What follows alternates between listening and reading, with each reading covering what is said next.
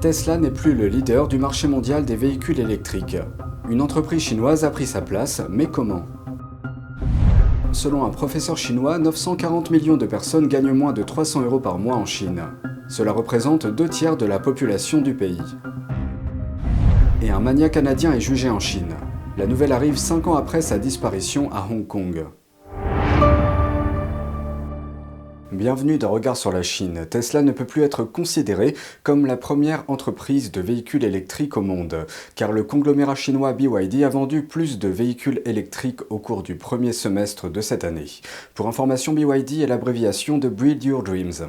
Le conglomérat chinois BYD a dépassé Tesla en termes de vente de véhicules électriques, avec 641 000 véhicules vendus au premier trimestre de cette année, alors que Tesla n'en a vendu que 564 000. La raison de cela est le soutien de la Chine, ses incitations, l'embauche de personnes sur place et l'assurance qu'elles achètent les voitures qui soutiennent leur économie. Lauren Fix est spécialiste de l'automobile chez Car Coach Reports. Selon Fix, BYD est soutenu par le régime chinois. Il faut en venir aux composants, aux pièces et aux batteries. Et comme la Chine contrôle l'essentiel de la question de l'approvisionnement ainsi que les micropuces, elle peut fournir et faire les gagnants et les perdants dans cette industrie. BYD est un conglomérat basé à Shenzhen en Chine qui fabrique tout, des trains aux bus en passant par les voitures. Il a été fondé en 1995 et est l'un des nombreux producteurs de véhicules électriques en Chine.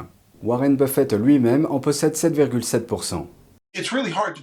Il est vraiment difficile de dire si BYD va continuer à dépasser Tesla en termes de vente. L'entreprise gagne du terrain. Il y a de bons produits sur le marché. Bien sûr, il n'a pas eu les confinements liés au Covid que Tesla a connus en Chine.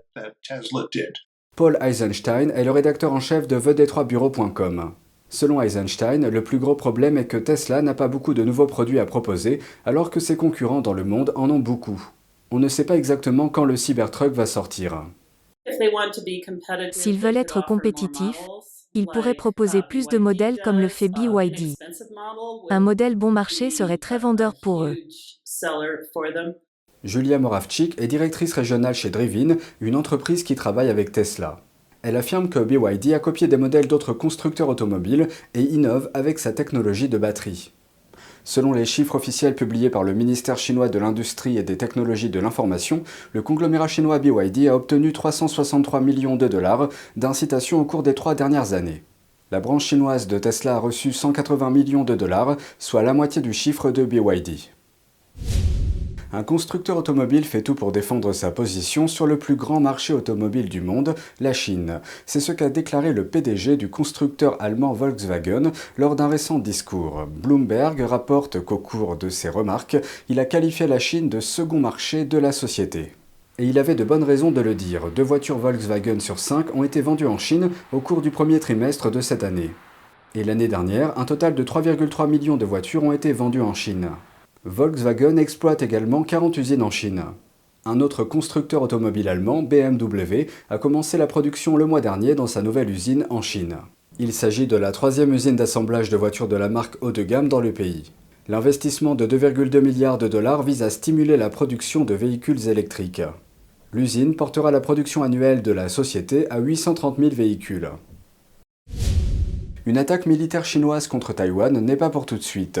C'est ce qu'affirme le général Mark Milley, président des chefs d'état-major des armées des États-Unis. Lorsque la BBC lui a demandé s'il pensait que la Chine allait attaquer Taïwan, le plus haut général américain a répondu, je cite, pour le moment, il n'y a aucune indication ou avertissement à propos de quoi que ce soit d'imminent, mais encore une fois, nous surveillons cela de très très près. Milley a confirmé que la Chine projette clairement d'attaquer l'île à un moment donné, ce que le dirigeant chinois Xi Jinping a mentionné dans des discours publics. Les commentaires de Milley surviennent dans un contexte de tensions croissantes dans le détroit de Taïwan, une voie navigable sensible qui sépare la Chine continentale de Taïwan. Alors que la Chine menace d'attaquer l'île, Taïwan montre ses nouveaux avions d'entraînement. L'île les a dévoilés mercredi. Ces avions sont plus avancés et ont été conçus et fabriqués localement. Ils sont destinés à remplacer d'autres équipements vieillissants et sujets aux accidents. Les forces armées de Taïwan sont en grande partie équipées d'armes et de matériel provenant des États-Unis. Mais la présidente Tsai Ing-wen a fait de la création d'une industrie de défense locale une priorité. Et ce d'autant plus que la Chine multiplie les menaces et les exercices militaires près de l'île. Pékin revendique l'île comme sienne et n'a jamais exclu de tenter de la conquérir par la force. Le nouvel AT-5 Brave Eagle a effectué son premier vol d'essai en 2020. Il a été construit avec un budget de 2,3 milliards de dollars. C'est le premier avion à réaction de fabrication nationale de Taïwan exposé depuis 30 ans. La Chine est-elle vraiment riche? Apparemment non. Dans une vidéo circulant sur les réseaux sociaux, un professeur souligne que 940 millions de personnes en Chine ont un revenu mensuel inférieur à 2000 yuan, soit moins de 300 euros. Li Kangwei est professeur à l'université Sun Yat-sen dans la province du Guangzhou. Il souligne que les 20% les plus pauvres de la population chinoise ont un revenu par habitant de 7800 yuan par an. Cela représente moins de 100 euros par mois. Selon le professeur, 40% de la population chinoise gagne moins de 1000 yuan, soit moins de 150 euros par mois. Li ajoute qu'en plus des faibles revenus, 800 millions de personnes sont endettées et plus de 200 millions sont au chômage. Ces chiffres remettent en question l'annonce faite par le chef du régime chinois Xi Jinping l'année dernière. Il a déclaré que la Chine avait atteint le niveau d'une société modérément prospère et que le problème de l'absolue pauvreté en Chine avait été éliminé. Un nouveau coup dur pour le marché immobilier chinois. Le promoteur chinois Shinan Group a manqué la date limite de remboursement d'une obligation d'un milliard de dollars. Les investisseurs ne sont pas chinois et l'obligation devait être remboursée dimanche. Le promoteur a déclaré que le paiement manqué était dû, je cite, aux incertitudes du marché concernant le refinancement de la dette et aux conditions difficiles d'exploitation et de financement. Il s'agit du premier paiement public offshore manqué pour le groupe Shimao. La société est le sixième plus grand promoteur immobilier de Chine, avec 6 milliards de dollars d'obligations internationales actuellement en circulation. Le secteur immobilier chinois a été frappé par une série de défauts de paiement au cours des dernières années. Parmi eux figure le promoteur le plus endetté au monde, Evergrande Group. Il était autrefois le promoteur avec le plus de ventes du pays. Le promoteur a plus de 300 milliards de dollars de dettes et a fait défaut sur sa dette extérieure l'année dernière. Un projet de plan de restructuration de l'entreprise est attendu dans le courant du mois. Trois des cinq principaux émetteurs immobiliers, Evergrande, Kaisa Group et Sunac China, ont déjà fait défaut sur leurs obligations. Le mania canadien Xiao Chanhua est réapparu en public après avoir été porté disparu pendant 5 ans.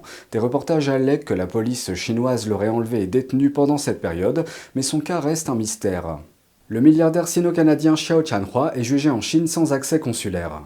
L'ambassade du Canada a déclaré à CNN qu'elle avait demandé à plusieurs reprises à assister au procès, mais que le tribunal avait rejeté sa demande. Xiao est un mania canadien d'origine chinoise. Selon le Wall Street Journal, Xiao pourrait être accusé d'absorption illégale de dépôts publics. S'il est reconnu coupable, Xiao risque jusqu'à 10 ans de prison. Les propriétés de Xiao valaient près de 60 milliards de dollars combinés au moment de sa disparition en 2017. À l'époque, il était accusé d'être profondément impliqué dans le blanchiment d'argent lié à de hauts responsables du Parti communiste chinois. Xiao aurait été enlevé par la police chinoise à Hong Kong en 2017. Selon des internes, Xiao a été arrêté et transféré en Chine continentale. La loi de procédure pénale chinoise stipule que la durée de la détention avant le procès ne peut pas dépasser 7 mois. Mais Xiao a été porté disparu pendant plus de 5 ans. Pendant sa disparition, de nombreuses installations de production qu'il possédait ont été remises aux autorités chinoises. Un porte-parole du ministère chinois des Affaires étrangères a déclaré aux médias qu'il n'était pas au courant du cas de Xiao Shanhua lors d'une conférence de presse lundi. C'est tout pour aujourd'hui, merci d'avoir suivi Regard sur la Chine. On se retrouve lundi pour une nouvelle émission, prenez soin de vous et à bientôt.